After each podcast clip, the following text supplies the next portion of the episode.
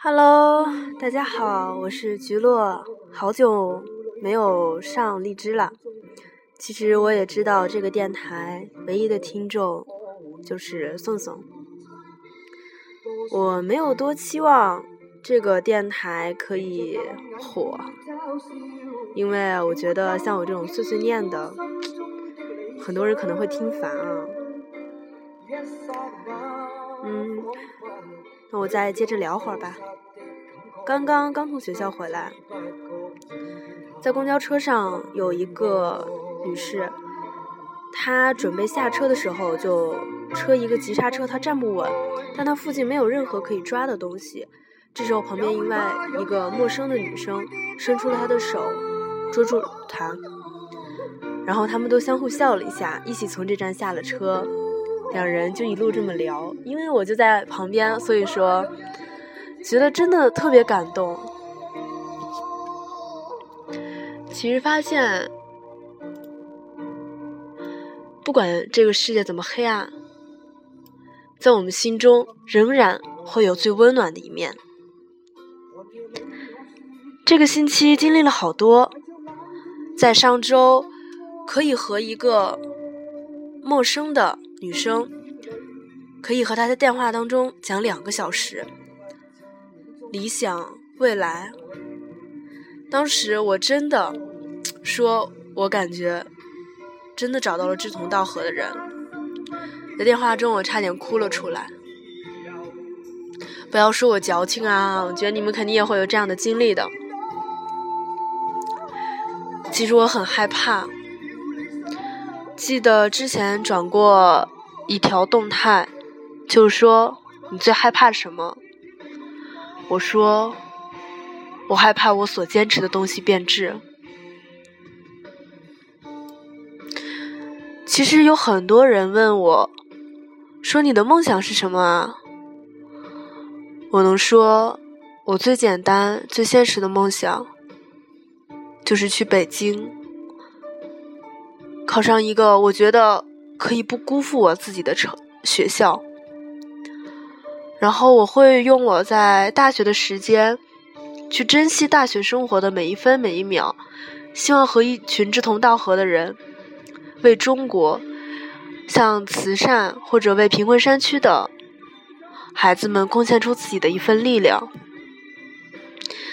有人听了之后说：“你的梦想真伟大。”但是，他们的伟大，仿佛都是带着引号的。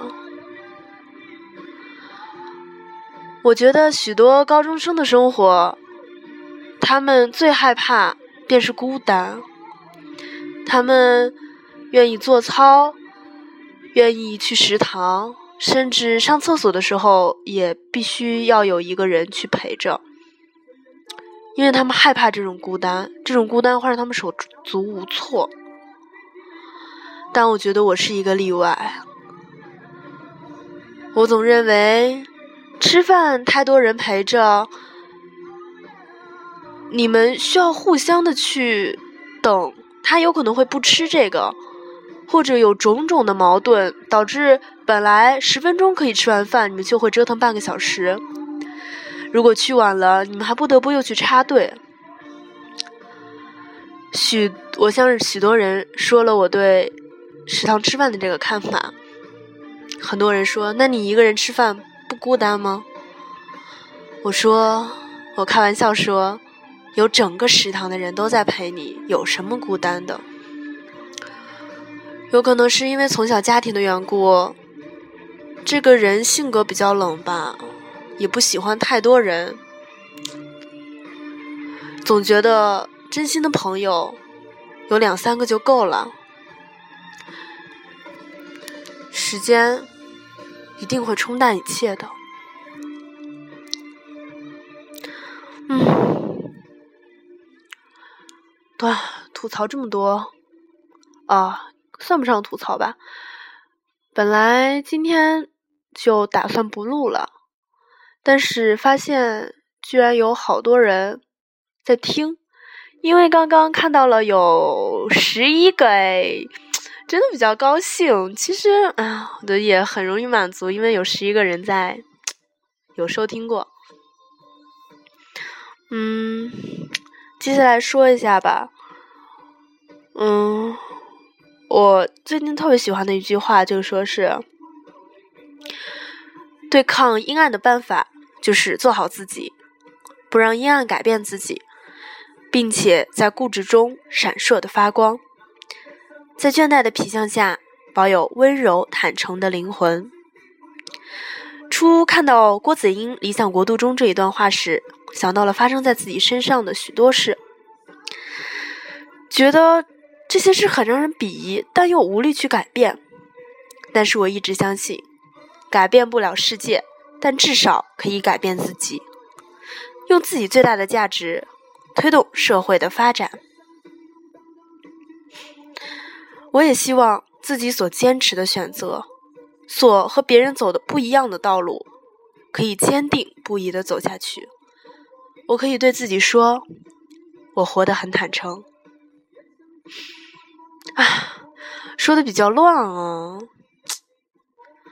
嗯，还想说一下关于大学吧。其实我想了很多，很多人觉得说现在有什么大学无用论，但我觉得。整个大学包括高中，他教给你的就不是知识。许多人我觉得有些本末倒置了。他把整个他的所有时间投入到学习一些知识当中。我觉得大学教给你的更是一种严密的思维体系，这包括在之后你的做人处事以及工作生活当中是非常有帮助的。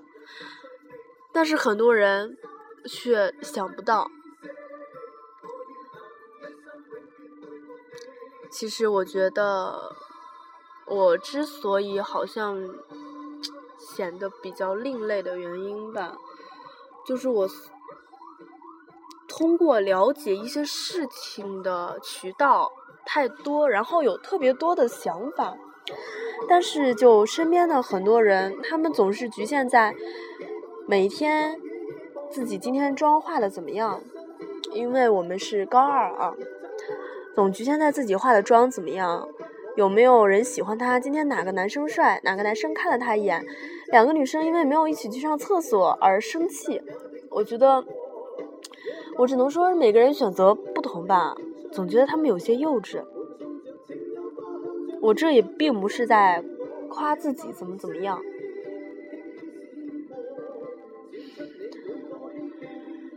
和我和同学就聊到梦。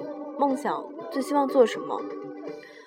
我写到说，我希望可以珍惜我每一天所过的生活，坚定不移的走下去，拼搏到无路可退，坚持到感动自己。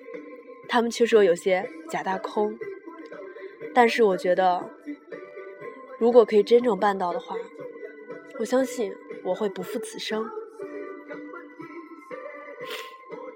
其实我有好多话，啊，突然不知道该从何说起了。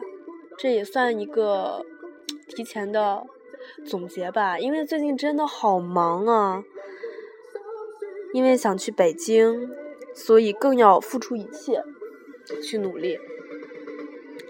等闲下来，我会好好列一个，嗯，怎么说大纲吧。好好说一下，我觉得，因为我有特别多多话想说，但现在却发现不该从何说起了。嗯，这个除了宋宋可以听到的话，如果还有其他听众的话，也非常谢谢你。我有可能思维有些混乱，希望你们可以见谅。再见，我是橘落，我们再见。